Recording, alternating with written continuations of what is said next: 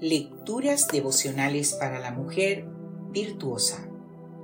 Cortesía del Departamento de Comunicaciones de la Iglesia Adventista del Séptimo de Gascue en la República Dominicana.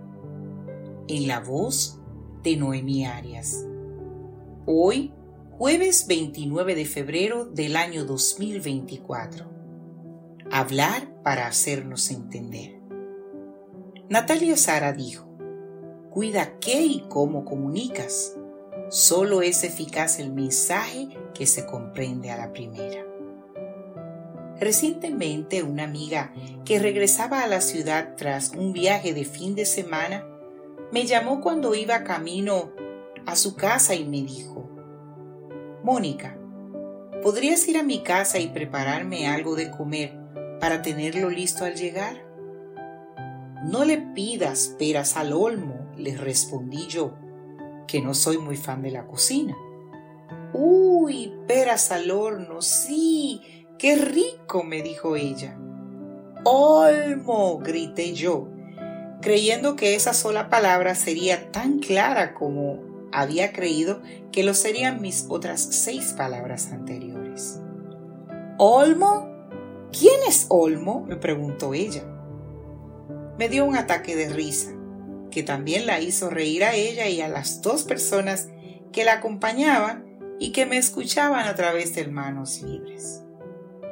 Después de las carcajadas, hablamos del tema de fondo, lo fácil y frecuente que es malinterpretar o no entender lo que el otro dice. Lo peor es que, a menudo, creyendo uno que para el otro, el mensaje quedó claro, es importante ser conscientes del impacto de nuestras habilidades comunicativas. Aprender a hablar de tal manera que nuestro mensaje sea claro, sencillo, directo y al punto, respetuoso con el tiempo y la atención ajena. Es algo de suma importancia. Quien no sabe comunicarse tiene grandes desventajas, pues la gente es menos paciente con ellos y se desaprovechan así oportunidades de pasar a temas más profundos. Pero como dice la Biblia en Santiago 3.2, todos fallamos mucho. Si alguien nunca falla en lo que dice, es una persona perfecta. Aprender a comunicarse es una carrera que una debe entender que dura toda la vida y que comienza por tener claridad mental, desarrollar un pensamiento estructurado y tener unas ideas bien fundamentadas. El doctor en psicología Clifford Lazarus nos da cuatro claves para comunicarnos bien. La primera es asegurarnos de que la otra persona nos está prestando atención.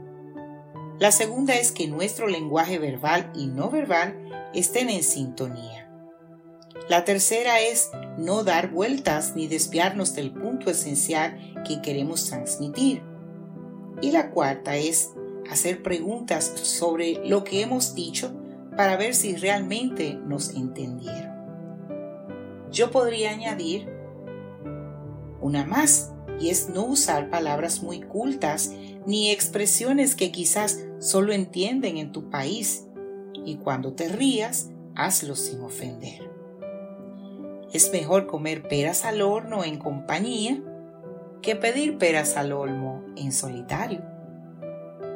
El libro de Salmos en el capítulo 19, versículo 14, nos dice, Sean pues aceptables ante mis palabras y mis pensamientos, oh Señor.